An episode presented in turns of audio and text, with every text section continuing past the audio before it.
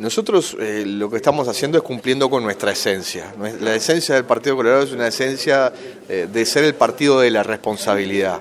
Nos ha tocado estar en situaciones muy difíciles del país y el Partido Colorado siempre respondió. Eh, y en esta ocasión nuestro compromiso es un compromiso que hemos asumido con una coalición de gobierno, pero sobre todo nuestro compromiso con la ciudadanía. Nosotros nos comprometimos a sostener un gobierno de coalición para que realizara las transformaciones que el país precisaba, en materia de educación, en materia de seguridad, eh, en materia de la reforma de la seguridad social que recién veníamos hablando. Eh, el Partido Colorado se ha, centrado siempre en su responsabilidad, en esa responsabilidad de gobierno que ha caracterizado históricamente.